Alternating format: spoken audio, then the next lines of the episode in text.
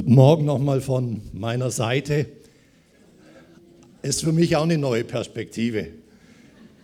Manchmal ist es gut, eine neue Perspektive zu haben und äh, dieses Bild, das dir der Geist Gottes gegeben hat, ist auch ähm, ein großer Bestandteil ähm, der Botschaft heute. Es kommt relativ viel auf die Perspektive an.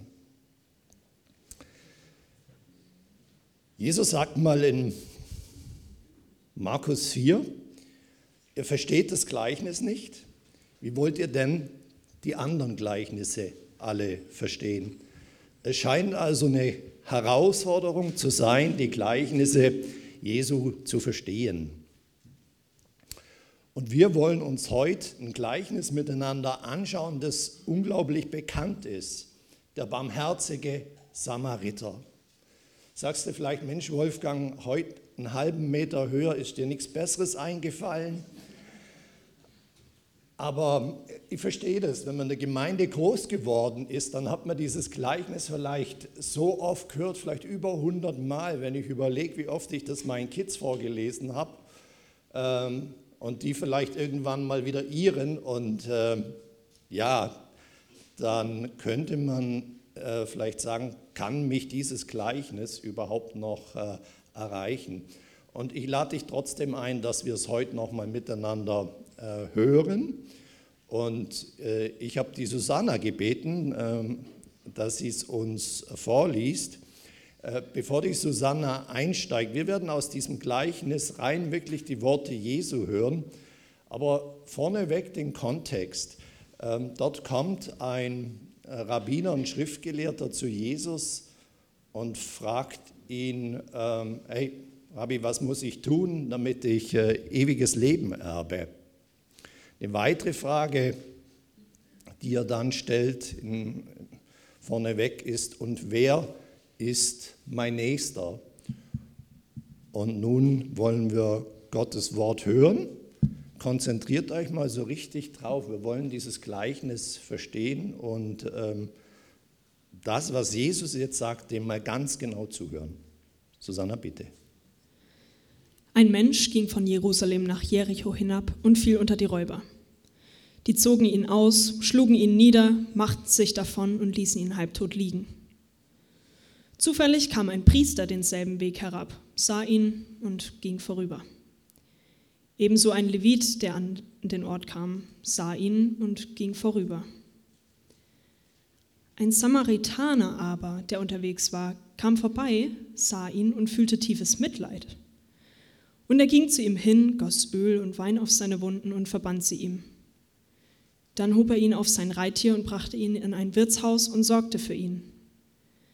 Am anderen Morgen zog er zwei Denare hervor und gab sie dem Wirt und sagte, Sorge für ihn und was du darüber hinaus aufwendest, werde ich dir erstatten, wenn ich wieder vorbeikomme. Wer von diesen dreien meinst du, ist dem, der unter die Räuber fiel, der Nächste geworden? Danke. Ähm, die Technik kann diesen Text gern nochmal auch an die, an die Wand äh, werfen. Wir wollen uns jetzt mit dem ersten Vers aus diesem Gleichnis beschäftigen, der Vers äh, 30. Den kannst du auch mal uns ähm, an die Wand werfen. Wenn wir uns dieses Gleichnis anschauen ähm, und Jesus uns das erzählt, dann muss man sagen, das ist ein Gleichnis in einer meisterhaften Kürze. Jesus hat die Kraft auch des Weglassens. Er verbraucht die Aufmerksamkeit nicht mit Nebensächlichkeiten. Er hat den Fokus auf das Wesentliche. Er benutzt säkulare Wortwahl, also heutige Sprache, keine religiöse Sprache. Es ist nüchtern und mit Fakten und dennoch zielt es, wenn wir genau hinschauen, auf tiefe innere Gefühle ab. Diese Einleitung hier beschreibt ja einen Überfall. Und was hätte man da alles sagen können? Warum ging der Mensch von Jerusalem nach Jericho? Warum wurde er überfallen? Wie viele Räuber kamen? Was wurde erbeutet? Nichts. Keine Schreie, keine Hilferufe, keine Gefühlsausdrücke, keine wörtliche Rede. In der Literatur hat die Einleitung ja die Aufgabe, einen Rahmen abzustecken. Sie stellt die Hauptpersonen vor. Es geht um Ort und Zeitangabe. Es beschreibt die Ausgangslage und die Perspektive. Und der erste Satz, wenn du eine Geschichte beginnst, ist der Basissatz. Du hast unendlich viele Möglichkeiten, eine Geschichte anzufangen. Und wie hier Jesus diese Geschichte beginnt und überhaupt dieses Gleichnis erzählt, ist Weltliteratur. Jesus ist der Meister der Sprache. Ja, am Anfang war das Wort. Wenn wir uns die ersten drei Worte anschauen, ein Mensch ging, das kannst du allgemeiner nimmer ausdrücken. Da ist keine Klassifizierung, keine Bewertung. Er stellt die passive Hauptperson vor, der Samaritaner dann ist ja die aktive Hauptperson, völlig entklassifiziert. Wir wissen nichts über Namen, nichts über Beruf. Hat er Kinder? Ist er bekehrt? Ist er sympathisch? Wie steht er zu Gott? Wie war er gekleidet? Aus welcher Schicht? Nichts bekannt. Er ist Adam. Hebräisch bedeutet Adam Mensch vor allen Klassifizierungen. Es differenziert also weder Geschlecht, Herkunft, Bildung oder die Schicht, woher der kommt. Der Erzähler an der Stelle will, dass wir uns kein Bild, dass wir keine Vorstellung uns über die Hauptperson hier machen. Und dennoch ist eins klar, es ist ein Mann. Viele Bibelübersetzungen sprechen an der Stelle auch von Mann. Warum? Frauen reisten zu der Zeit üblicherweise in Gruppen. Es ist auch eins klar, obwohl es hier im Text so nicht offensichtlich drinsteht. Es ist ein Jude. Er ging von Jerusalem nach Jericho, also von einer jüdischen Stadt in die andere jüdische Stadt. Dort laufen zu 95 Prozent Juden. Jesus, der Meister der Sprache, versteht es, unwesentliche Dinge wegzulassen, aber auch Dinge, die eh dem Zuhörer in der Zeit völlig klar sind. Lasst uns den Ort der Handlung miteinander anschauen. Er ging von Jerusalem nach Jericho hinab. Ich glaube, um dieses Gleichnis äh, zu verstehen, um dort hineinzukommen, was Jesus sagen will, ist die Geografie von Bedeutung. Jericho ist eine Stadt äh, im Jordantal, liegt 250 Meter unter dem Meeresspiegel, hat mildes Klima.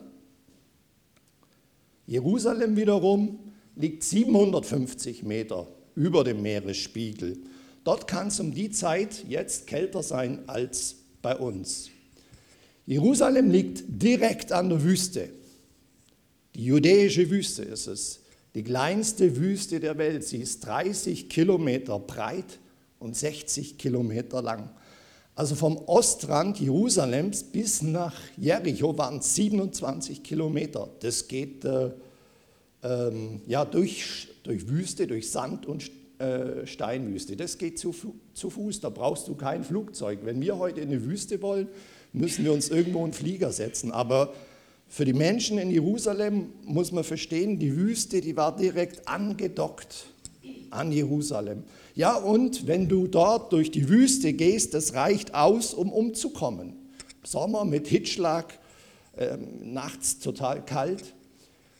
Diesen Höhenunterschied, das ist der Ort unserer Handlung. 1000 Meter sind dort zurückzulegen. Es geht 27 Kilometer ständig bergab. Dieser Weg dauert fünf bis sechs Stunden. Die Jerusalemer sprechen dort von der Blutsteige, die vollkommen, warum vollkommen unbewohnt, kein Schatten, kein Baum, kein Dorf und äh, zu der Zeit insbesondere, ja, eigentlich auch heute noch, hochgefährlich. Lass uns mal zu den Räubern kommen in diesem Gleichnis. Ich glaube, man muss verstehen, dass am Rande von Jerusalem, dort in der judäischen Wüste, die Unterschicht gelebt hat. Bettler, verarmte, verelendete Menschen, zurückgezogene aus der Gesellschaft. Nur zehn Kilometer jenseits von Jerusalem war eine völlig andere Welt. Und dort, wenn du dort gehst, sind auch heute noch, so habe ich mir das äh, aussagen lassen von Menschen, die dort schon waren, noch hunderte von Höhlen. Ich würde gern selber mal dort sein oder mit euch dieses Gleichnis da vor Ort sogar hautnah zu erleben. Ich glaube, wir würden es noch tiefer verstehen können. Es sind heute noch hunderte von Höhlen, die sind zum Teil bis zu 140 Meter wohl tief. Und dort muss es für die Armee damals, für die römischen Soldaten total schwer gewesen sein, reinzukommen. Die Räuber lebten in den hinteren Bereichen und ihr Lebensunterhalt kam von diesen Überfällen. Kleidung. Und wenn du dich jetzt äh, hineinversetzt und du bist äh, Tochter oder Sohn ähm, von so einem Räuber, dann könntest du sogar aus dieser Perspektive Sympathie entwickeln. Hey, hoffentlich kommt Daddy heute Abend zurück und hat was äh, dabei. Kleidung, lebenswichtige Güter. Lasst, lasst uns diesen Ort nochmal miteinander auswerten. Dieser Weg ist einsam. In einer einsamen Gegend sind äh, Begegnungen viel, viel intensiver als zum Beispiel in der Stadt. Wenn du in den Bergen unterwegs bist oder irgendwo eine Wanderung machst in, auf weiter Flur, dir kommt lang niemand entgegen, dann grüßt man sich. Aber du, wenn ich in Coburg über den Marktplatz laufe, da grüße ich nicht jeden, der mir dort äh, entgegenkommt. Wäre ein bisschen komisch. In einer einsamen Gegend, da bist du auf Hilfe angewiesen. Andererseits, wenn du nicht hilfst, sieht es auch keiner. Gemütliche Hilfeleistung kannst du vielleicht bei einer Bergtour leisten, wenn einer umknickt. Aber hier in unserer Geschichte, da geht's, in unserem Gleichnis geht es um einen Raubüberfall. Und dafür stehe ich natürlich, dass äh, es ein Risiko ist. Die Räuber, die sind vielleicht noch in der Nähe. Dort wird Hilfeleistung zum Risiko. Nee, einfache, gemütliche Hilfeleistung wie nach einem Unfall in den Bergen ist an der Stelle nicht möglich. Also was sagt Jesus uns durch diesen Ort der Handlung? Nächstenliebe wird dort tiefer empfunden, wenn für dich und für mich was auf dem Spiel steht. Wenn es für dich zum Wagnis wird. Für die Sprachexperten in unserer Mitte hier. Ähm, es gibt hier ein Wort, das uns, was eine Einleitung ja auch als Aufgabe hat, uns deutlich macht, dass es noch eine Perspektive gibt. Welches Wort, du brauchst nicht antworten jetzt, aber äh, welches Wort macht es denn hier noch? Wo steckt hier noch die Perspektive drin? Machten sich davon. Das ist die Perspektive in dieser Einleitung. Warum? Die Kamera schaut jetzt noch kurz den Räubern hinterher, aber von der Perspektive bleibt sie jetzt bei dem Überfallenen. Du bekommst alles aus dieser Perspektive mit und kannst jetzt mitfiebern, was als nächstes passiert. Jesus ist Meister der Sprache. Er lehrt uns, auch mit zunehmendem Verlauf des Gleichnisses, was alles auf die Perspektive ankommt. Wisst ihr, für den Priester und Levit war es eine Lappalie am Wegesrand und für den überfallenen Mensch ging es um Leben und Tod. Die Frage, die Jesus uns auch mit Verlauf des Gleichnisses stellt, ist, wie viel Spielraum lässt dir deine Perspektive? Gibt es Spielraum in deiner gläubigen Perspektive? Oder siehst du nur alles aus deiner einen eigenen Perspektive? Ein spannendes Wort in dieser Einleitung ist auch dieser Begriff halbtot. In der Sprachwissenschaft, in der Linguistik spricht man hier von einem Hapax legonemon. Das heißt, dieses Wort kommt in einem Text nur einmal vor. Wir finden dieses, diesen Begriff halbtot im ganzen Alten Testament überhaupt nicht. Wir finden ihn nur einmal in der Heiligen Schrift, hier an dieser Stelle, an diesem Gleichnis.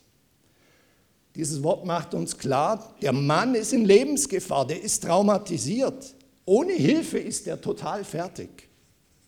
Innerhalb von zwei Stunden ist er in der Wüste verdurstet. Es geht hier nicht um Sozialarbeiterdienst, wie dieses Gleichnis oft fälschlicherweise auch hergenommen wird.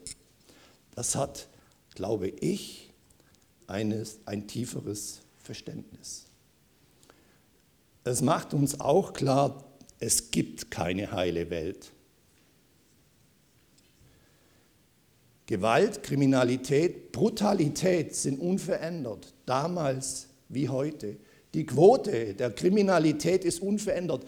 Selbst heute im 21. Jahrhundert, wo wir glauben müssten, dass Bildung, Zivilisation, ähm, Kriminalität und Brutalität in den Griff kriegen müsste, nein, das ist leider nicht der Fall.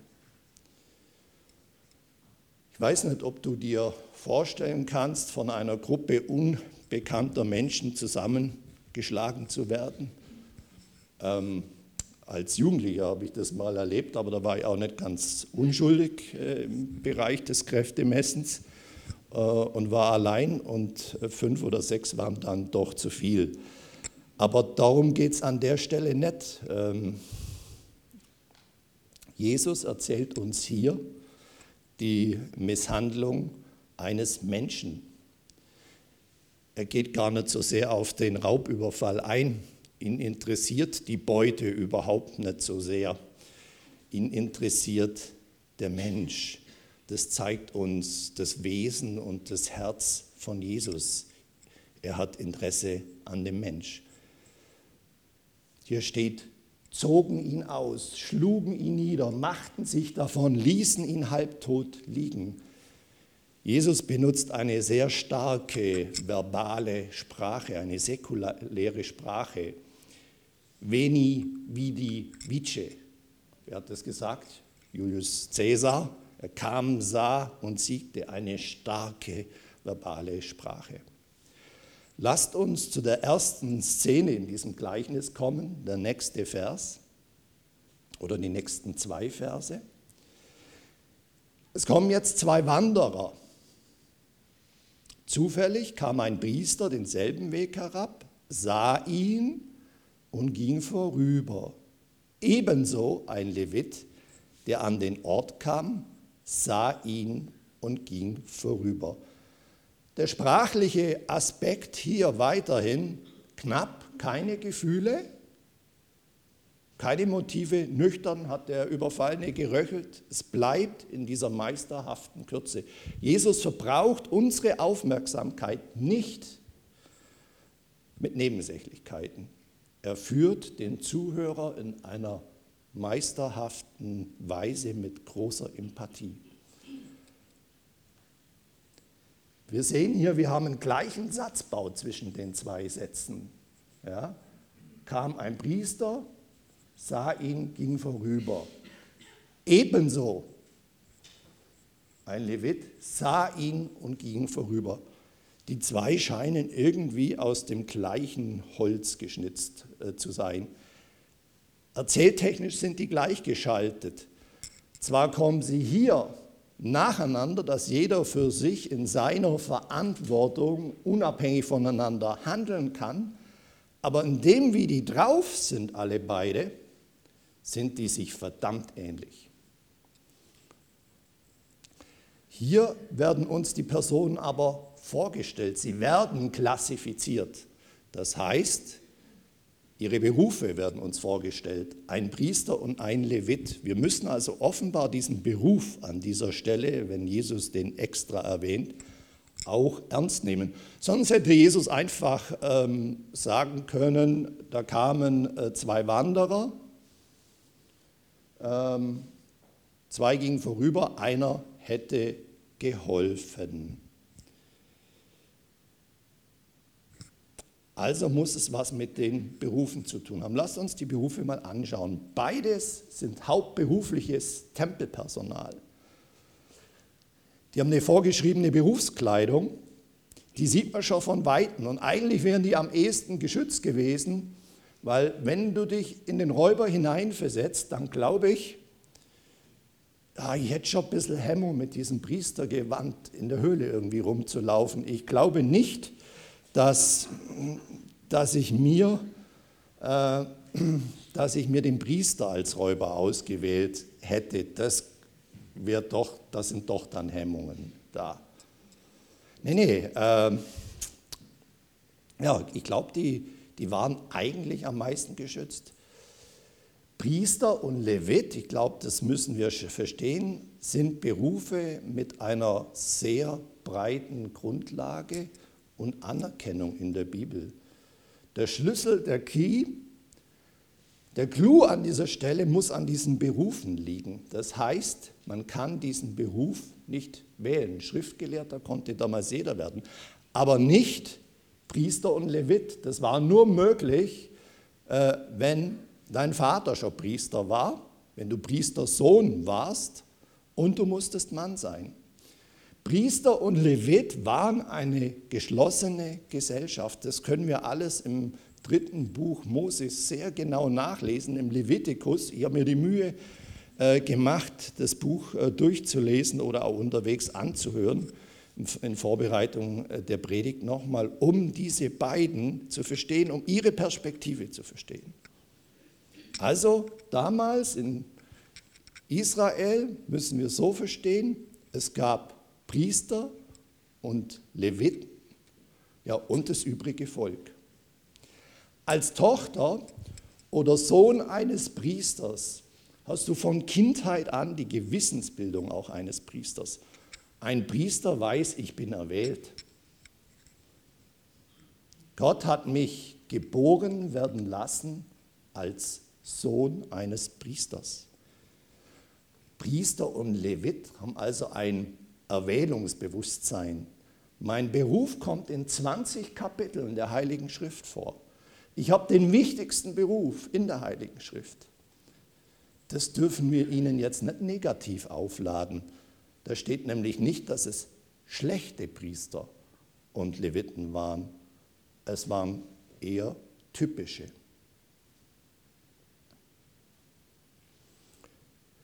Priester und Leviten haben haben bestimmte Reinheitsvorschriften, die stehen alle in der Heiligen Schrift.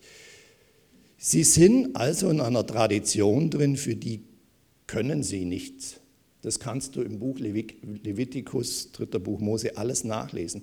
Zum Beispiel dürfen sie sich nicht menstruierenden Frauen nähern, da werden sie unrein. Sie dürfen sich nicht mit unreinen Dingen beschäftigen. Sie müssen sich fernhalten von Tod und Leichen. Das der zehnte Grad in den Reinheitsvorschriften steht an oberster Stelle. Neunte Grad ist dann der Aussatz. Sie dürfen kein Blut berühren, sonst werden sie für Wochen und Monate unrein. Wenn wir diesen Hintergrund uns anschauen, dann können und dürfen wir sie nicht voreilig verurteilen und können nicht einfach sagen, so profan, wir Christen, lasst uns vorsichtig sein. Priester Levit haben versagt. Ja, Samariter hat es gecheckt, hat geholfen. Das wäre zu profan, zu einfach an der Stelle. Das wäre ein Indiz, dass wir das Gleichnis, glaube ich, wie Jesus es uns heute und damals den Schriftgelehrten und äh, dem jüdischen Volk vor Augen gemalt hat, nicht angemessen. Lasst uns noch mal einen Blick auf die allgemeine Angst werfen. Es ist klar, wenn du zu so einem Überfall kommst, dann ist es eine total bedrohliche Situation. Sind die Täter noch in der Nähe? Ja? Also ich habe Verständnis für diese allgemeine Angst. Aber wenn Jesus das an dieser Stelle um die allgemeine Angst gegangen wäre, dann hätte er in diesem Gleichnis einen ersten Wanderer und einen zweiten Wanderer gewählt oder er hätte irgendeinen der Berufe gewählt, die zu Tausenden, die es damals gab, ein äh, Fischer oder ein Bauer oder Weinbauer, was auch immer. Aber Jesus wählt hier einen Priester und einen Levit. Ja, er hat also Leute gewählt aus einer geschlossenen Gesellschaft. Was ist das Spannungsfeld? Wo liegt das Problem? Es ist das Reinheitsverständnis, das die Männer hatten aus der Heiligen äh, Schrift. Weil Jesus hier klassifiziert eben in Priester und Levit, hat das was mit den Reinheitsvorschriften zu tun. Um das jetzt zu verstehen, tiefer zu verstehen, glaube ich, müssen wir den Priester und Levit wirklich ernst nehmen. Stell dich mal auf die Seite, Anführungszeichen, Negativpersonen, um deren Perspektive einzunehmen. Stell dir vor, du bist Sohn oder Tochter eines Priesters und abends dann äh, in ähm, Jericho sitzt du dann zusammen mit deiner Family und ihr, ihr redet, was da passiert ist. Da ist allen klar, glaube ich, der Familie, dass du da nur vorbeigehen kannst. Ja? Äh, das steht ja in der Heiligen Schrift. Und vielleicht äh, ist der ja schon eine Leiche, vielleicht ist der kurz davor. Stell dir das einfach mal vor. Ein Priester wäre unterwegs in der Wüste mit einer Leiche. Das kriegt der nicht hin. Das wäre eher ein Stoff für eine Soap, aber das kriegt der nicht hin. Das packt der Mann nicht, das bringt ihn an seine Grenzen, das geht nicht. Für diese Grenzen kann der nichts. Diese Grenzen hat er aus der Heiligen Schrift. Er hat eine von Kindheit anerzogene Scheu vor Blut und Leiche. Diese jahrzehntelange Prägung hat er drin. Also, was können wir sagen? Sein Reinheitsverständnis aus der Heiligen Schrift wird für ihn plötzlich zum Problem. Dieser Priester und Levit haben vielleicht geglaubt, mir ist es nicht nur erlaubt, daran vorbeizugehen, mir ist es sogar geboten.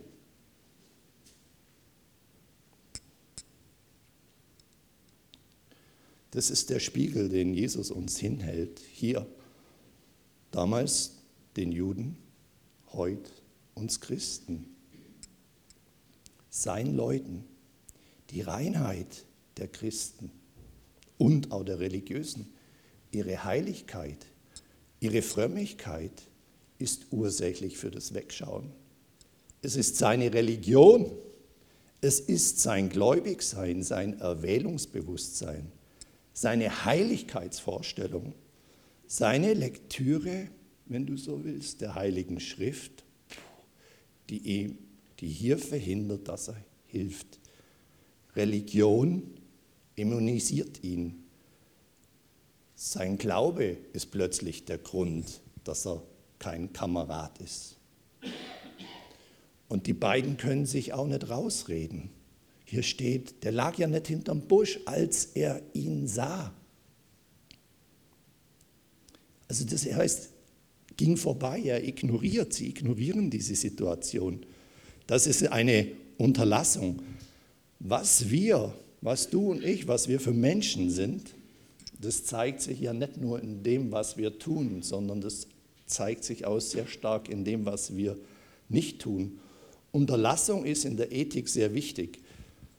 Das heißt, wir haben hier einen Unterlassungsfall, wenn du so willst, aus religiösem Grund. Das religiöse System, weil er bekehrt ist, handelt er hier so. Wow, das provoziert schon, ne? weil er so die Heilige Schrift versteht. Das ist die Tragik, die Jesus sieht. Er wirft es den beiden aber nicht abwertend vor. Das ist unser Meister. Es ist das religiöse System, in dem die Leute da leben. In ihrem religiösen System, aus dem sie kommen sie nicht heraus. Plötzlich wird ihr religiöses System zu ihrem Gefängnis. Ihr religiöses System und Konzept bleibt intakt und der Überfallene bleibt liegen. Wir kommen zur zweiten und äh, letzten Szene des Gleichnisses. Die sprachliche Komponente ist jetzt plötzlich eine andere. Wow, plötzlich wird es ausführlich. Sah ihn, ging zu ihm, goss Öl und Wein auf seine Wunden und verband sie ihm, hob ihn auf, brachte ihn in ein Wirtshaus, sorgte für ihn. Und am nächsten Morgen, Nacht drüber geschlafen, bereut er die ganze Sache gar nicht. Er steht weiter zu dieser Entscheidung und zu dieser Tat. Ich spreche hier ja immer, oder unsere Übersetzung von Samaritaner, vielleicht irritiert dich das Ganze, weil in deiner Bibel Samariter steht, in einigen Übersetzungen wieder Samaritaner. In der heutigen Bibelwissenschaft redet man vom Samaritaner, weil das Samariter, Samariterbund äh, inzwischen eine positive Belegung und Bewertung hat. Samaritaner ist äh, wertfrei. Und das wollen wir auch. Wir wollen die Person erstmal wertfrei anschauen. Der wäre jetzt eigentlich für die Räuber ein total lohnendes Objekt. Wow, der hat auch noch ein Reittier dabei. Den, den zu überfallen, das, das wäre jetzt wirklich, äh, hm, das wäre wirklich gut. Da wären viele Güter.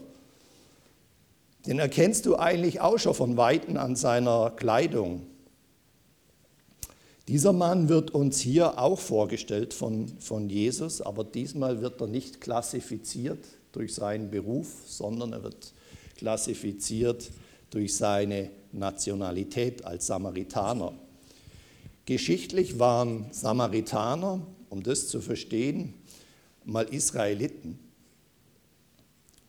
Aber ähm, es hat folgende Entwicklung genommen, als der Tempel wieder neu aufgebaut wurde von den Juden haben die Juden gehofft, dass die Samaritaner sich ihnen wieder zuwandten, aber das haben sie nicht. Sie haben ihren eigenen Tempel gebaut auf dem Berg äh, Garizim bei Nablus.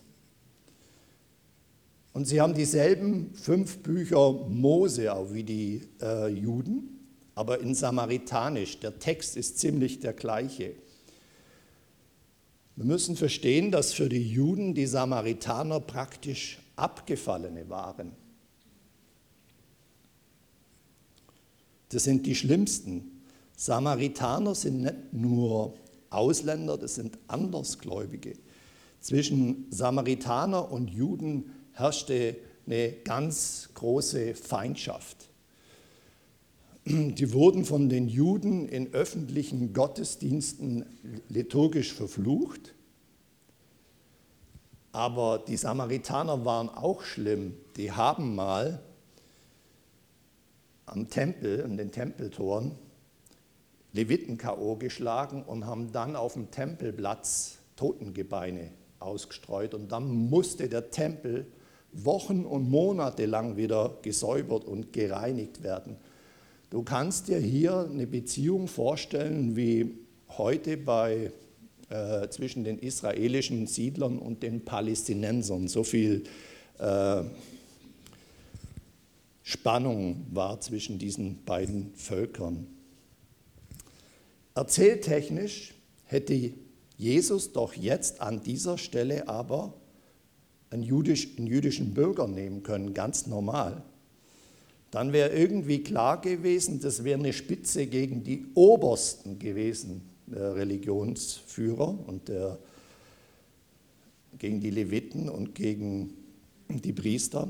Aber jetzt nimmt er nicht einen aus ihrer Ecke, sondern einen Ausländer. Spätestens jetzt ja, äh, stinkt dieses sogar dem Zuhörer, dem Schriftgelehrten. Spätestens jetzt provoziert ihn das und er kapiert, das richtet sich ja nicht nur gegen die, die Oberen, gegen die Auserwählten, sondern ich bin mit betroffen. Ja? Ich bin auch mit gemeint. Die Hilfe kommt jetzt von einer Menschengruppe, die dir gänzlich unsympathisch ist. Wie würde das Jesus heute diesen verschiedenen gesellschaftlichen Schichten sagen? Dem liberalen Theologen zum Beispiel.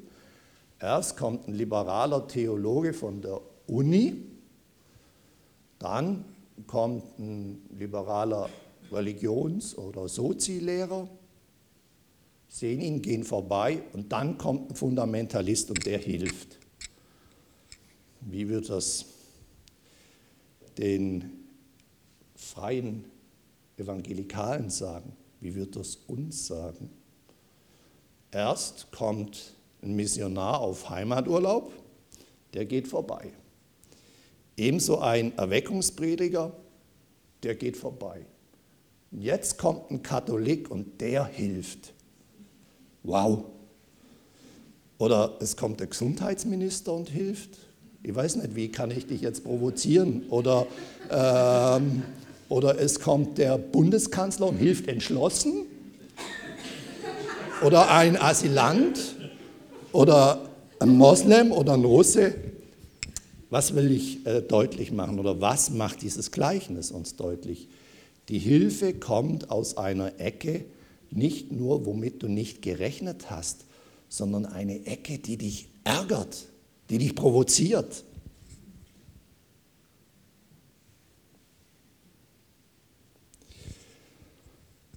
Wow, jetzt kommen wir zu der Stelle, ein Samaritaner aber sah ihn und wurde tief bewegt, steht in manchen Übersetzungen, oder wir haben hier stehen, äh, und fühlte tiefes Mitleid. Bevor es zu dem Handeln kommt, äh, geschieht erst innen drin was. Ethik beginnt eben dort, wo es dir ans Innere geht, wenn es dir den Magen zusammenzieht, wenn es dir wehtut, Tief übersetzt, übersetzt Luther mit Erbarmen. In den mitteldeutschen Übersetzungen lesen wir hier noch, es därmt mich. Barmherzigkeit auf Hebräisch heißt, es schlägt dir auf die Eingeweide. Dieser Mann wurde in seinem Inneren ganz, ganz tief berührt. Warum wurde der Priester und der Levit eigentlich nicht tief berührt innen? Haben die eine Regenmantelhaut, eine Immunisierungsschicht? Es gibt Leute, die berührt es einfach nicht. Es gibt auch eiskalte Frömmigkeit. Manchmal auch unter Christen. Unbekehrte kommen in die Hölle. Hätte er sich bekehrt, wäre er im Himmel. So geht er halt in die Hölle. Und dass du so endest, das hätte ich dir eigentlich schon voraussagen können. Wow, das ist gefühlskalt, ohne Empathie. Warum sind manche gefühlskalt und andere werden innerlich erschüttert? Ich kann es dir nicht beantworten. Aber Erbarmen bedeutet, es kommt darauf an, wie du innerlich bewegt wirst.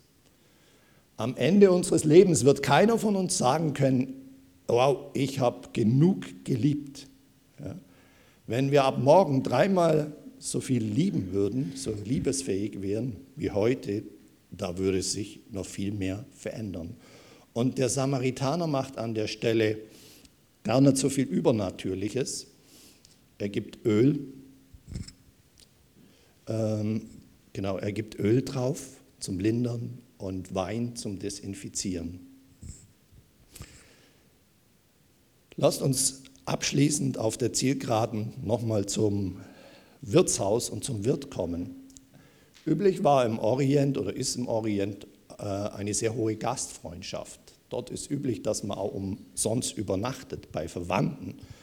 Es gibt viele Möglichkeiten für Übernachtungen, nimmt man in aller Regel kein Geld. Was ist ein Wirtshaus damals gewesen?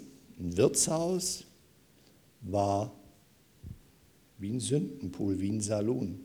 Die Damen dort sind für alle Serviceleistungen offen. Da wird Diebesgut umgeschlagen. Es war ein verruchter Ort. Der Wirt gehörte nicht zu den, äh, zu den Berufen und steht, nicht in der, äh, steht in der Liste der sündigen Berufe. Kein Jude ist Wirt. Das ist wie Geldverleiher. Spannend finde ich auch, dass 1935 es fünf Kilometer vor Jericho einen archäologischen Fund gab und gibt, den wir heute noch dort sehen können von einem Wirtshaus. Der Samaritaner, der betritt das Wirtshaus, vielleicht das erste Mal. Er selber geht über seinen Tellerrand hinaus. Er ist in einem Handeln der Barmherzigkeit. Alles, was der tut, quillt aus dem Erbarmen. Es hat ihn auf die Eingeweide geschlagen. Die Kluft und den Hass aus äh, der Nationalität und des religiösen Andersseins überwindet er. Er überwindet das alles, weil er tief berührt war.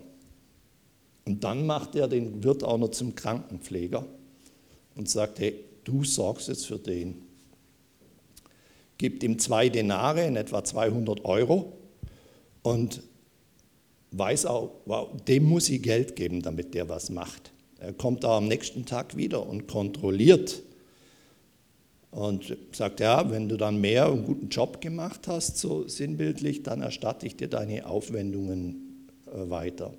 Das heißt, er setzt andere Leute ein und delegiert. Und dann setzt er seine äh, Interessen fort. Er unterbricht seine Geschäftsreise, doch er bringt sich zugleich aus Nächstenliebe auch nicht um. Ja, man muss sich auch selber lieben können. Der Samaritaner opfert sich nicht grenzenlos auf, aber für das Entscheidende hat er seine Reise unterbrechen lassen. Und dann setzte er seine Reise fort.